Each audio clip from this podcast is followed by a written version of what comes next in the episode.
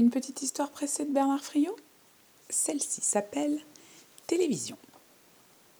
C'est parti. Moi, j'adore regarder la télévision. Je connais les programmes par cœur et je sais tout ce qui se passe dans le poste. Je me suis même amusée à le démonter et à le remonter plusieurs fois. Et j'ai rajouté deux ou trois boutons. Mes parents ne sont pas d'accord. Ils disent que je perds mon temps et que je ferais mieux d'apprendre mes leçons. L'autre soir, je regardais un film policier passionnant quand mon père s'est mis à hurler comme un sauvage. Éteins la télévision Ça fait quatre heures que tu es planté là devant un poteau électrique dans un champ de navets. Tu vas bientôt avoir le cerveau aussi mou que du chocolat fondu. File dans ta chambre et va lire un peu ton livre de lecture.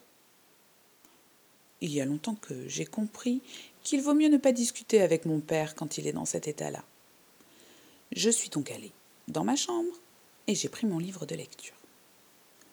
Je me suis endormie avant d'avoir terminé la deuxième ligne.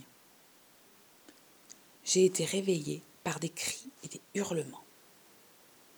En écoutant bien, j'ai reconnu les voix de toute la famille, les barrissements de mon père, les mugissements de ma mère les piaillements de ma grand-mère et les hennissements de ma sœur. Je suis allée voir ce qui se passait.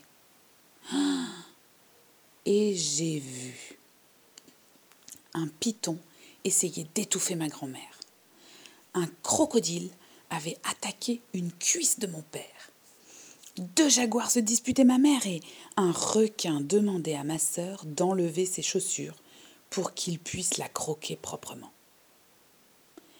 et des centaines de fourmis rouges sortaient du poste de télévision et couraient comme des folles dans le salon.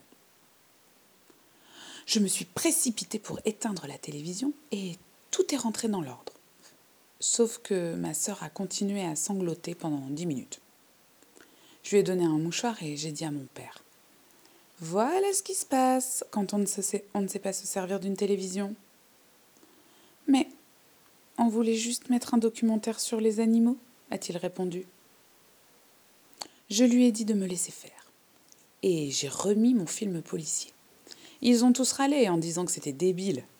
Mais ils ont regardé jusqu'au bout avec moi. Et il a fallu que je me fâche pour qu'ils aillent au lit. Ils voulaient encore regarder les informations. Il faudra que je bricole à nouveau le poste de télévision. Sinon, ça va mal se terminer.